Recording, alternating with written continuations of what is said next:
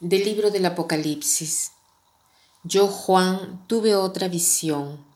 Vi al Cordero en pie sobre el monte Sión y con él ciento cuarenta y cuatro mil personas que llevaban grabado en la frente el nombre del Cordero y el nombre de su Padre.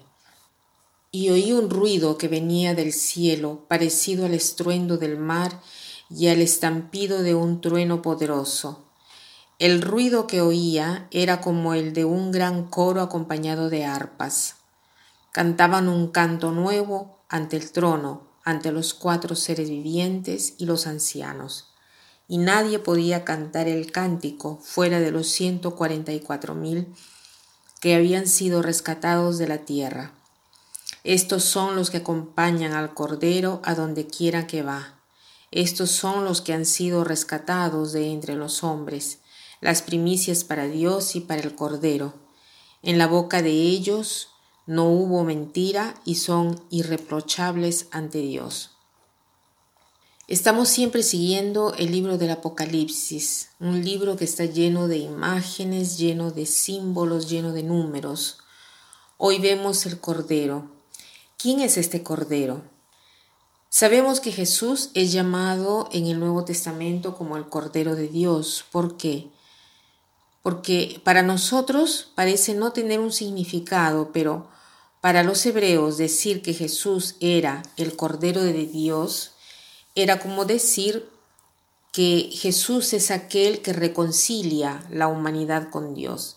Decir que Jesús es el Cordero de Dios es referirse a la Pascua, al Cordero Pascual, el, el Cordero Pascual que era sacrificado y recordaba la salvación de Israel la salida de Egipto y el ingreso a la tierra prometida, la liberación de la esclavitud. Aquí Juan tiene esta visión del cielo y ve este cordero. El cordero está en pie. Estar en pie significa eh, em, tener autoridad, dominio, poder. Y junto a él están 144 mil personas. El número 144 mil personas es el resultado de 12 por 12.000. El número 12 sabemos que es un número de perfección. Aquí quiere decir que es absolutamente completo. O sea, estos 144.000 podría representar a cada uno de nosotros cuando estaremos en el cielo. ¿Y qué hacían estas personas que estaban junto al Cordero? Dice, acompañaban con sus arpas el canto que se cantaba en el cielo y se cantaba como un canto nuevo delante del trono de los cuatro seres vivientes y los ancianos. Ninguno podía comprender aquel canto sino solo los 144 mil. O sea, los 144 mil hablan el mismo lenguaje de Dios, el mismo lenguaje de Jesús y se comprenden muy bien. Estos son los que acompañan al Cordero a donde quiera que va. Aquí yo quisiera reflexionar con ustedes esta frase. Dice, estos 144 mil han seguido y siguen al Cordero a donde quiera que va. ¿Por qué? Porque saben que solo con Él hay gozo, solo con Él hay paz, Solo con Él se encuentra todo lo que se busca, porque no es importante dónde se vive, sino con quién se vive.